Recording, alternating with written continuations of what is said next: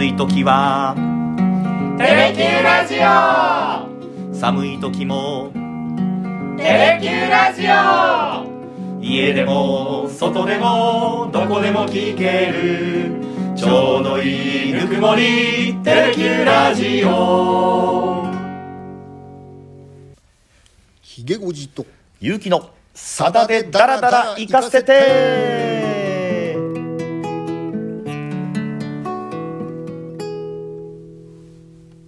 ということで51回目の放送になります。よろしくお願いします。よろしくお願いします。いやいよいよクリスマスもあとわずかということになってきまして、はい。私昨日あのバドミントンのジュニアチームのクリスマス会がありまして、はい。サンタさんに扮してギターをかき鳴らしでそして子供たちにお菓子をプレゼントしてきたんですけども、うん。まあ、そのためにこの毎回使ってるこのギターをですね、えースタジオから持ち出したお家に持って帰ってたんですよ。はい。で朝出勤する時にギター持って出勤してたら入り口のところでひげおじさんにばったり遭遇しまして 勇気と「なんでお前ギター持って出勤しとんのや」と「いやこのためです」と。いうくだりが朝ありましたね。ありましたね。ね本当になんかこう、世の中、ん。ちょっとはい。浮かれてるうん。状況ではありますけど。も、まあまあまあね。でも、うん。世界を見渡せば、はい。浮かれとる場合かいっていうね。おかなり厳しいはい。状況ではあります、あー。まあそんな中で、まあ、クリスマスの話行く前に前回のお話でいきますと童話作家取り上げさせていただきました、はい。であのーひげこじさんから実は天地真理さんも童話作家カバーしてるんですよっていう話インフォメーションあったと思うんですけど、はい。あのーコメントいただいた方から実は小柳ルミ子さんもカバーしてましたよって話が来てましたね、えーいや本当すいません不勉強で知りませんでした。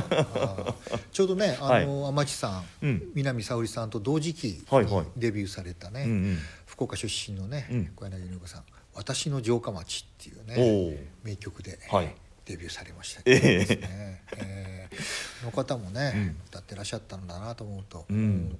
やっぱりあの世代あの時代のはい。若き女性シンガーたちがね、やっぱりこの曲になんかインスパイアされてたのかなっていうのはね、うん。非常に象徴的なカバーなんだったのかもしれないですね。はいあのひげおじさんに言われたんで聞きましたよ。天地真理さんのはい。童話作家、ええ。なんか良かったですね。でしょ？雰囲気あって。ね、うん。天地真理さん歌下手だ下手だって当時言われてたんですけど。あそうですか？そうでもないですよね。いやいやいやなんか伸びやかな高音のところで、うん。すごくいいなと思いながら聞きましたけどね、はいそれからもう一方いただいたのはまあ童話作家好きな人ってちょっと一途な人なんだろうなって、うん。私は多情物進化ダイアリーなんかが好きだななんてことをね 書いてる方もいらっしゃいました。でもね、はい。あのーコメントの中にもありましたけどね、うん。そんな簡単に童話作家なれるかいっていう。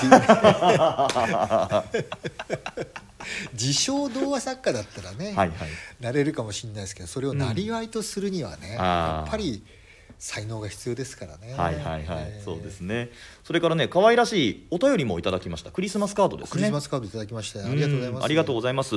えー、ひげおじさん、ゆうきさん、いつも深くて素晴らしい放送ありがとうございます。えー火曜日はクリスマスのさださんの歌、何かなとワクワクしています。いつも歌声元気づけられています。これからも楽しみにしております。えー追伸、多情物心読んでみますと。うん追伸って使っていただけるところがね、また。この番組らしいですけどね。はいえー、里見トンさんのね、えーラジオ物心、はいぜひね、うんえー読んでいただけると、はいまたあの歌うんが、思い出されるんじゃないかと思いますけど、い これあえて追伸って使っていただいてますよね、きっとね。ただいてますね。はい、吉村明子さん、どうもありがとうございます。ありがとうございますはい。さあさあという先週のおさらいしたところで今回なんですけれどもクリスマス特集という話もありました、そうなんですよ。うん。ね、さださんあのクリスマス絡みの歌っていうのはね、うん。えー5、6曲ですかね、ええ。作ってらっしゃいますけれども、まあねあの何にするか、まあ前もちょっとお話ししましたように今回ねちょっといろいろ私が喋りすぎたんで、うん。クリスマスソングは1曲しかできないっていうことを申し上げましたけど、まあはい。その中でねええ。今年はやっぱり、さっきちょっとね浮かれてる媒介って申し上げましたけども、うん。はい。まあ2月に始まったね、うん。ロシアへのうん。ウクライナ、あー軍事侵攻はい。が10ヶ月過ぎてもまだね泥沼化してるっていうのとうんちょっとね先週ちょっと日本でもね大きな転換点になるだろう政治決断がありましたですね。すね。うんえーこれあの非常にそのなんていうかあの増税っていうのにね、うん。注目が集まってるんですけども、うん。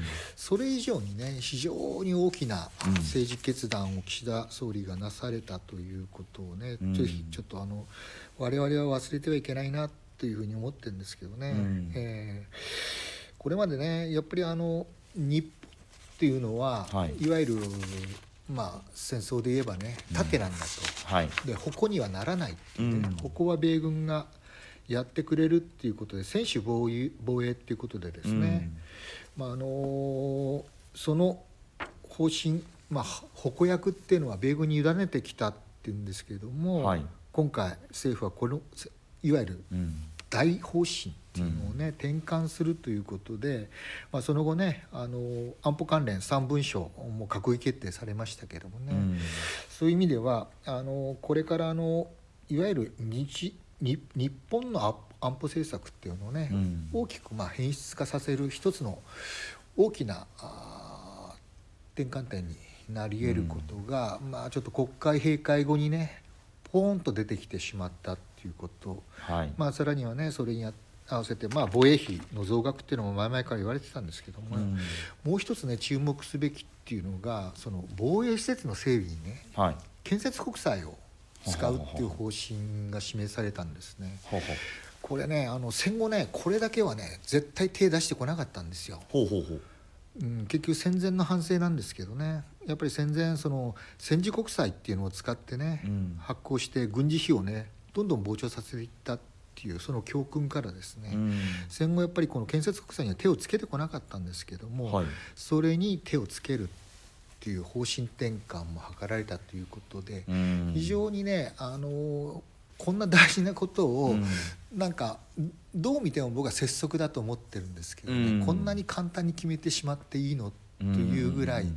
非常にこの2022年の12月っていうのは日本の安保政策にとって本当にエポックメイキング的なうん。位置づけが将来されるだろうというぐらい重要なことが決まっまあ、決まったというか決まろうとしこれからねここ、うん。これで、えーいろんな議論が年明けてから通常国会で本格化するんだとは思うんですけども、はい。ただ、まあ、それぐらいやっぱりこのいわゆる有事に対してやっぱり世の中がものすごく今動き始めてるっていうことを考えるとやっぱりここはさださんのクリスマスソングの中でも、うん。もう遥かなるクリスマス、はあ。これをやるしかないかなと思った次第であります。はい。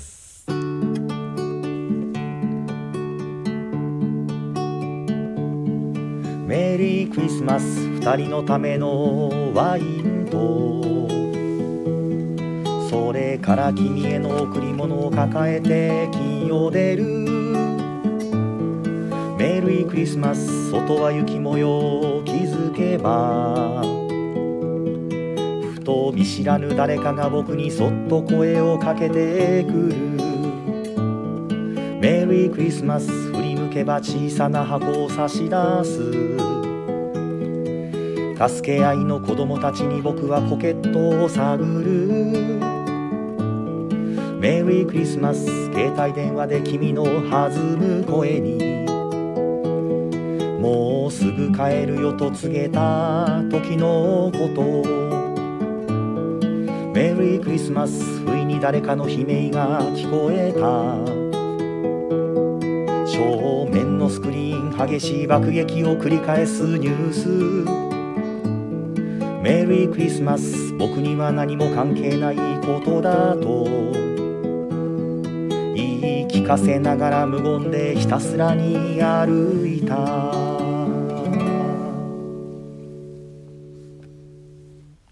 という非常に静かな歌い出しのこの曲です。プロローグは静かですね。これねあの恋文っていうね、はい。アルバムこれ2004年の9月23日にはい、リリースされたさださんのソロ30枚目のうん。オリジナルアルバムに収録されたうん。歌なんですけれども、はい。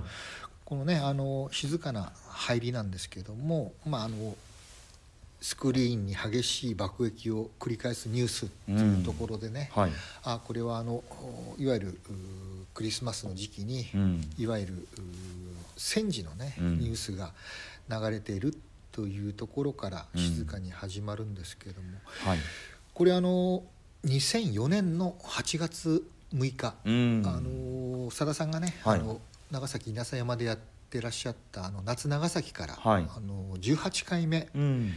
で、えー、真夏に初演されたんですよね、はい、えー、私ちょっとその時現場にいたんですけど。あそうですか、えー、あのこれはあの例のあの2003年3月に始まったあのいわゆるイライラク戦争、はいはい、あのご承知のように2001年のね、うん、あの9月11日あのアメリカ同時多発テロがありました、うん、あれはもう結局あのイスラム過激派組織のアルカイーダのね、はい、あのウサマ・ビン・ラディンという指導者が率いたね、えー、いわゆる過激派テロ集団による犯行だっていうのがね、うん、後に明らかになるんですけどもまあこれをまあ支援したとも言われてるね、うん、まあ、イラク政府のサダム・フセイン大統領が、はいはいはい、いわゆる大量破壊兵器を保持しているっていうことでね、うん、アメリカがそれを理由に、まあ、2003年の3月20日、はい、あいわゆるイラク攻撃を始めた。うんうんそれをまあ前提としてさださんがこの歌をお作りになったのが、うん、その初演の時にねさだ、さんが静かにもうこういう歌を歌わなければいけないところまで追い詰められてるんだということをトークでお話になった後、うん、初演されたのがこの歌だったんですけどね。もうなんかねこうやって静かに静かに入っていったんですけど、あの真夏の夜の稲佐山のね、はい、会場がねどんどんどんどんなんかねなんていうか緊張感に包ま包まれていくのをもう身をもってね、うんはい、感じながらこの曲をこう聴いていったっていう記憶がねこれ本当に忘れられない初演だったですね。もうその何もその事前の情報もなしにその稲佐山のコンサートの時にいきなりドンと歌われたんですか？そうです。へえだからもうその2000 4年のね、はい、9月のリリースのアルうん、アルバム「恋文」ですから当然この歌はね、はい、もうレ,、レコーディングは終わってたんですけども、はい、まさかねこの稲佐山でね、うん、この曲を初演されるっていうのはもう全然僕も事前には知らなかったんで、ね、えー、これはねもうとにかくみんなが息を飲みながら、うん、本当に固唾を飲むようにね、この歌を聴き進んでいったというのがなんか会場の雰囲気で分かっていった。そうですか、えー、まあここはね本当にプロローグ静かに静かにね、あの入っていくんですけども、うん、本当にねこんな歌を歌わなければいけないほど追い詰められているっていうさださんのね、うん、危機感っていうか、はい、焦りというか、うん、もどかしさというかね、うん絶望感も含めてね、どんどんどんどんこの歌詞の中に込められていって、最後はね、もう本当鳥肌が立つぐらい。の状況だったなっていうのが今また改めて思い出してるんですけどね。なんかもう20年近く前の話とは思えないぐらいなんか肥後さんの言葉にもこう熱というか。うん、というか、うん、この時はね当然イラク戦争に対する怒り、アメリカがこの時にかなり一方的にね、うん、つまりサダム・フセイン追悼というのも含めてね、うん、えー、まあ開戦したんですけど結構ね世界の世論っていうのは二分されたんですよ。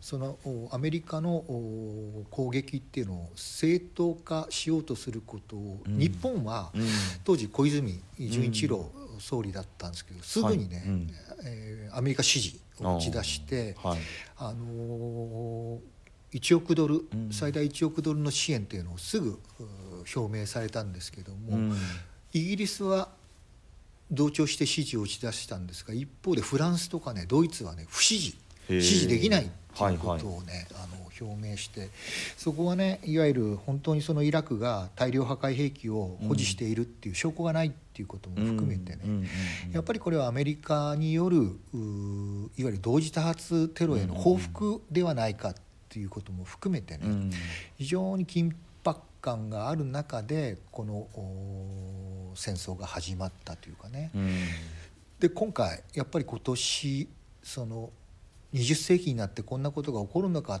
と思わせたね、うん、いわゆるロシアによる一方的なね、はい、あの現状変更を目指した武力侵攻が始まって、うん、全く一緒なんですよね。その泥沼化して終わる気配が見えないっていうね、うん、だからあれから20年近く経ってるんですけれども、世の中平和になるどころかね、ね、もっともっと、なんか厳しい状況になって日本を取り巻く状況も同じですよね、その台湾、えー、をめぐる、いわゆる台湾有事っていうのがね今年の8月、一気に緊迫感を増しましたけども、はい、北朝鮮はねいわゆる、いわゆるミサイル実験を繰り返す、うん、中国もね習近平体制が3期目に入って、うん、より独裁化を強めようとしている、うん、まあ、プーチン大統領は言わずものがです,、なんですけども非常になんかこう緊張感がより増しているっていう状況で考えるとさだ、さんがこのね2004年に作られた歌っていうのが全く古くないっていうね。ね、えー、全くいいことではないんですけども、うん、なんか予言めいた歌にも聞こえてくるというかね。うん。じゃあ次を。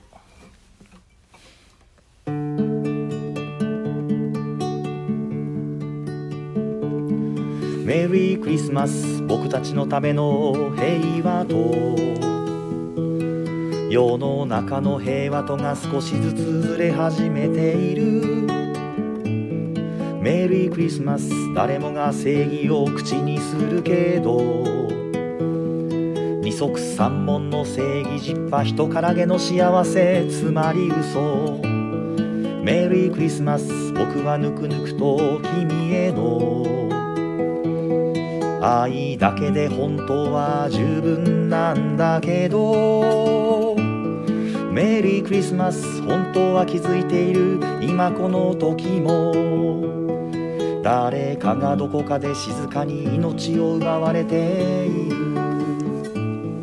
メリークリスマス独裁者が倒されたというのに民衆が傷つけ合う平和とは一体何だろう。メリークリスマス人々はもう気づいている。裸の王様に大人たちは本当が言えない。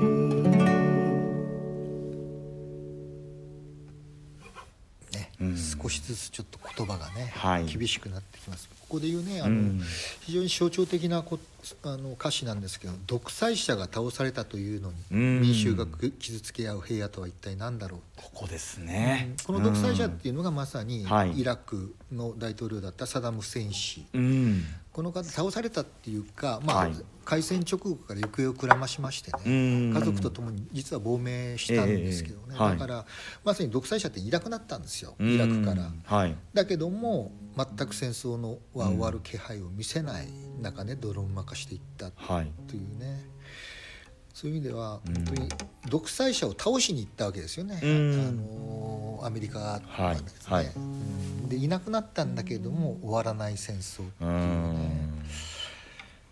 でまあこのあとねあの非常に重要なことも出てくるんですけどとりあえず復興、イラク復興の名のもとにね日本もお金を出し続ける、ただそれだけではなくてねこの2003年の7月にはね、はい、小泉総理はあのイラク復興特別支援特措法という法律をね、あのまあ、その成立させましてですね、うん、まあ、復興というのを口実にね自衛隊が海外に派兵できる。という、うんまあね、特措法をね、えー、まあ、作ったんですよね。はいはい、まあまあお金もねどんどん結局最終的に、まあ、最初はね1億ドルの支援だったんですけども、はい、この年の10月には15億ドルの支援復興名目にね、うん、あの表明したりしてねとにかくアメリカ全面支持のもとにお金を出す自衛隊を派兵するっていうね、まあ、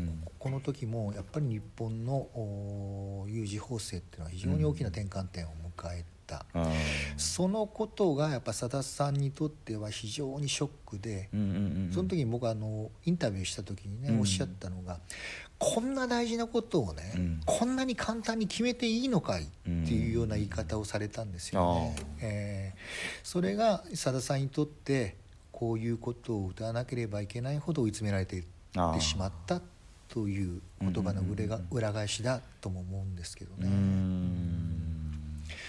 そのいわゆる怒りと喪失感と絶望感がやっぱりこの歌を作らせたっていうかね。でまさにこれなんで私がその旋律が走ったかって言ったらやっぱりね本当にねさださんがここまで激しくねえー、言葉だけではなくて、うん、音楽的にもね、えー、ここまで叫ぶかっていうぐらいねまさに魂の叫びみたいなね歌にこれからなっていくわけですよね。魂の、ね、もう、うん、とにかくこのなんていうかもう胸の奥底からね、はい、絞り出すようなまさにさださんの魂が、はい。うん、ほとばしるというかねそういうクライマックスに向かう。2回切らせていただきましたけど。表現できるかどうか、最後まで一気に言っていただきたいと思います。メリークリスマスいつの間にか大人たちと子供たちとは平和な戦場で殺し合うようになってしまったメリークリスマス。もっとも僕らはやがて自分の子供を戦場に送る契約をしたのだから同じこと。メリークリスマス。子供の瞳は大人の胸の底。を探りながらじわりじわりと壊れてゆく。メリークリスマス。本当に君を愛している。永遠に君が幸せであれると叫ぶ。メリークリスマスその隣で自分の幸せばかりを。求め続けている卑劣な僕がいる。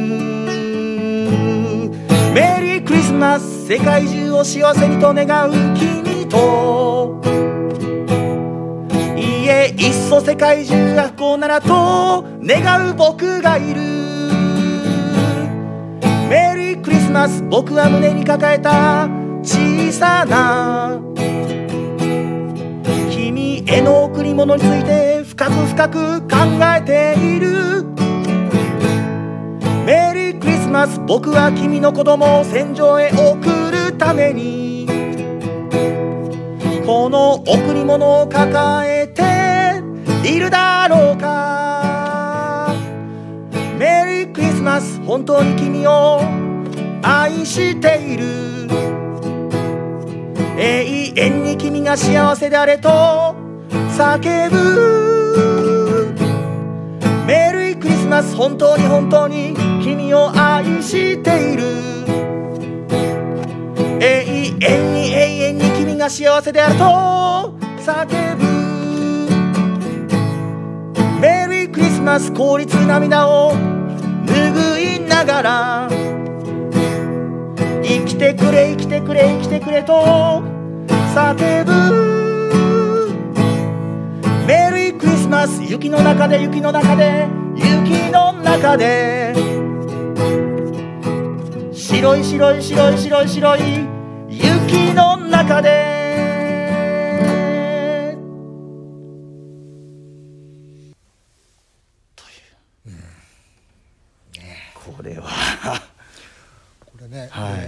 2004年12月31日のね「紅白歌合戦」にさだまさしさん出場なさって実はこの歌をね、えー、歌われたんですよ。これですか？これを。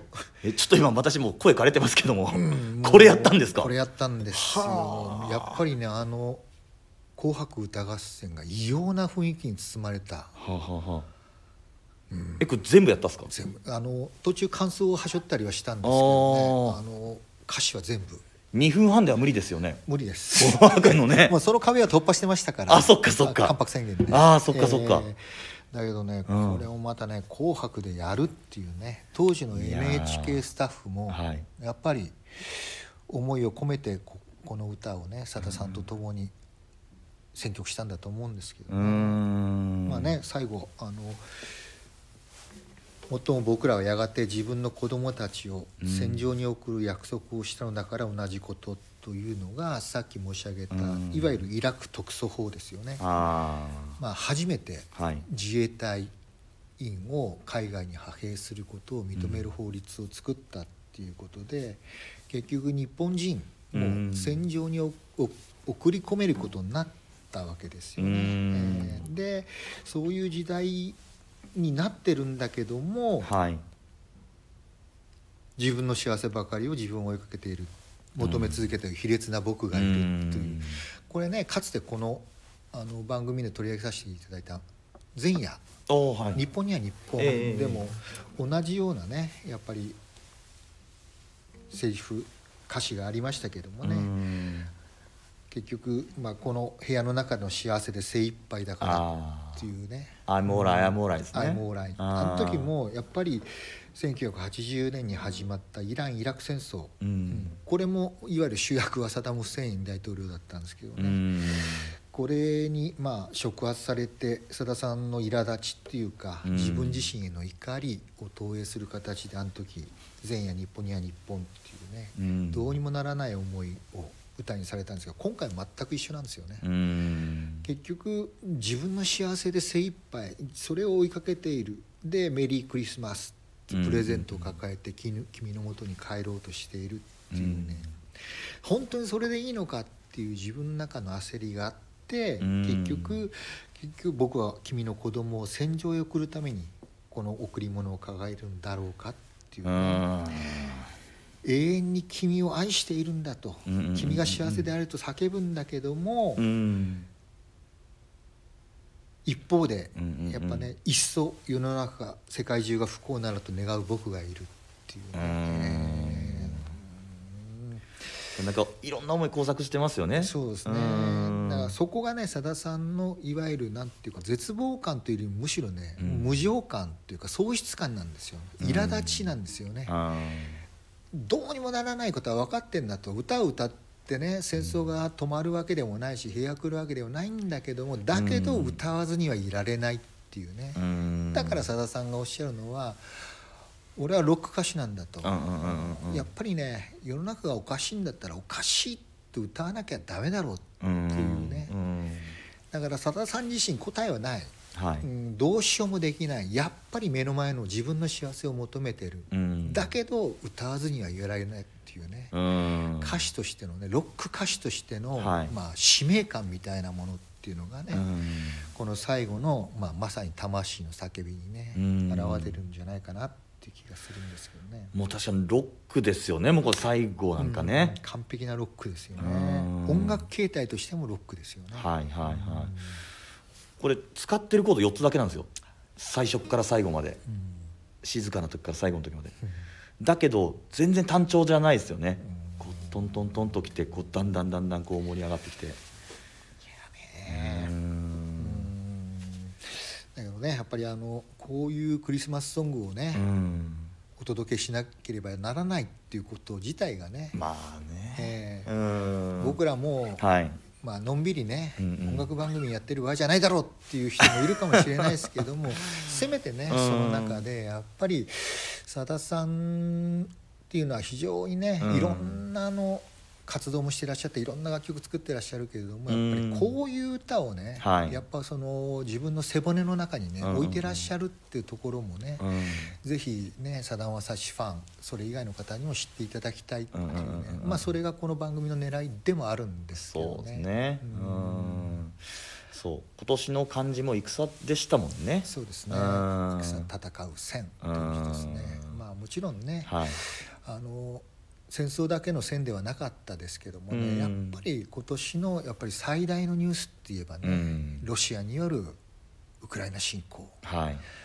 まあ、国内で言えばね、うん。いわゆる安倍元総理うん。の銃撃はい。事件っていうね、やっぱりこうなんていうか人と人が人を殺すっていうね、えー人がひ人と人とが殺し合うっていうね、それがまあ本当にそのまあ銃撃と戦争っては全然規模も違いますけれども、うん。やっぱりその話し合いではないところでね、うん。世の中を一方的に変えようとするっていうことに対する怒りっていうのは、うん。やっぱりおかしいぞと。うん。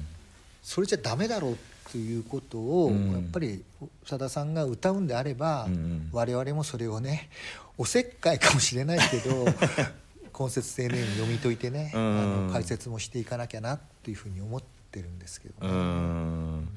まあ今回は非常にこの骨太な楽曲に骨太な解説がひっついてきたようなクリスマス特集にはなりました。急にジャーナリストになりましたね。かなりこう聞いてる皆さんにも熱が伝わったんじゃないかなというふうには感じておりますけれども。クリスマス気分じゃないですよね、この歌を聴くとね。まあね。やっぱりね。はい、えー申し訳ありません、はね、でもちょっと今日は、うんうんうん。今回は、はいのクリスマスソングはちょっと僕の中ではこれしかありえなかった、ああね。おむすびクリスマスもやりたかったんですけどねいやそうなんですよ。よ本当はねおむすびクリスマスやるかなと思ってあの綺麗なこうアルペジオをちょっと練習してたんですけれども、まあ、来年ができるようなこうクリスマスが迎えられたらいいですよね。えー少なくともね、うん。えーウクライナ侵攻は終わっていることを願いたいですね。そうですね、うんという今日のクリスマス特集でありましたけれども、まあ、年内は？そしたら？えーっともう一回ですね。あと1回ありますね。はい、うん。ねもう一回やっぱりね、はい。今度はあの歳末、うん。年末らしい歌を。あ今度は。いやいや、はい。あのねまあちょっともうはい。ね、ゆうきくんと企画会議やって、はい、楽曲は決まっておりますはい、けれども、決定済みですんで、ねはい。まあ52回目はね、はい。その歌をお届けするということですが、うん。今日はまだ内緒で、えーそうですね。お楽しみにしていただければと思って。わかりました。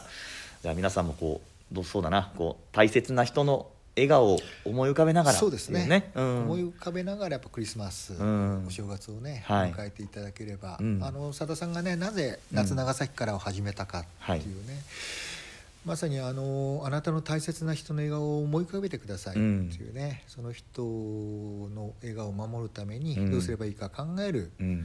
そういう夜になってくれれば僕はホモだっていうことでね、うんうんうんうん。えー伝わる人にはそれで伝わるんだっていう思いでねはい。始められたのが夏長崎からだった、うん。ただねちょっと一言思い出しましたけど、うん。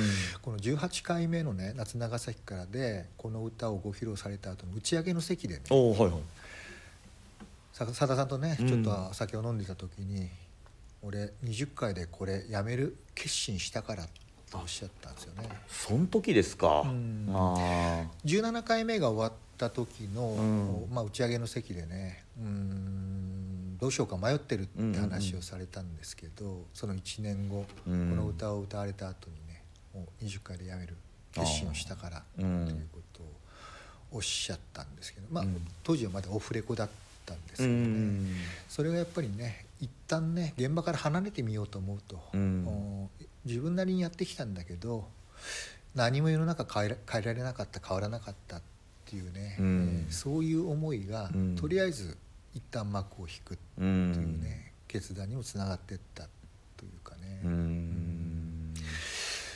ねあそうですかってあね、えー聞いたのが2004年8月6日の夜だったですね。なんかこういろんな意味でのこう長田さんの中での吹っ切れたじゃないですけどよしじゃあ節目にしようみたいな思いもなんかこうん。う、うん、させるような出来事でもあったのかもしれないですねもしかしたら。ね、まあ、ただ、うん。あのまあ、佐田さんもね当時も60超えてましたし、うん。えー30回やるとするとね、うん。えーあすいませんまだ50かな。ごうん。まだ50過ぎだったんですけど、うんうんうん。30回やるとなると64になうんなるんですよね、うん。だからそこはやっぱり、あの真夏のね野外イベントっていうのは60超えたらきついなっていうのがあってやっぱ節目とすればやっぱ20回をね、うん。一つの節目にしようと思ってたのはうん前提としてあったと思うんですけど、うん。それ以上にやっぱりなんとなくさださんの中の、うん。おなんかもうお喪失感っていうかね、うん。絶望感18回やってきたけど結局戦争が終わる気配はないし、うん何にも変えられなかったっていうね、そういう部分っていうのが20回を節目にするなんか、うん後押しになったのかなっていう気もしたんですけどね。なるほどね。まあ本当にこう締めようと思ったらもう一発骨太な話が出てまいりましたけれども。申し訳ございません。ただでさえ長い歌のね回なんで、えー ちょっと長くなってしまいました。これ始まる前からもうゆきこれ絶対30分超えるからなっていう話は聞いてたんですけれども。ま あちょっと超えただけまあまあちょっとです。ね。はい、ということで今回のクリスマス特集「遥かなるクリスマス」をお届けいたしました。それでは皆さん、えー素敵なクリスマスをお過ごしください。メリークリスマス。ありがとうございました。ありがとうございました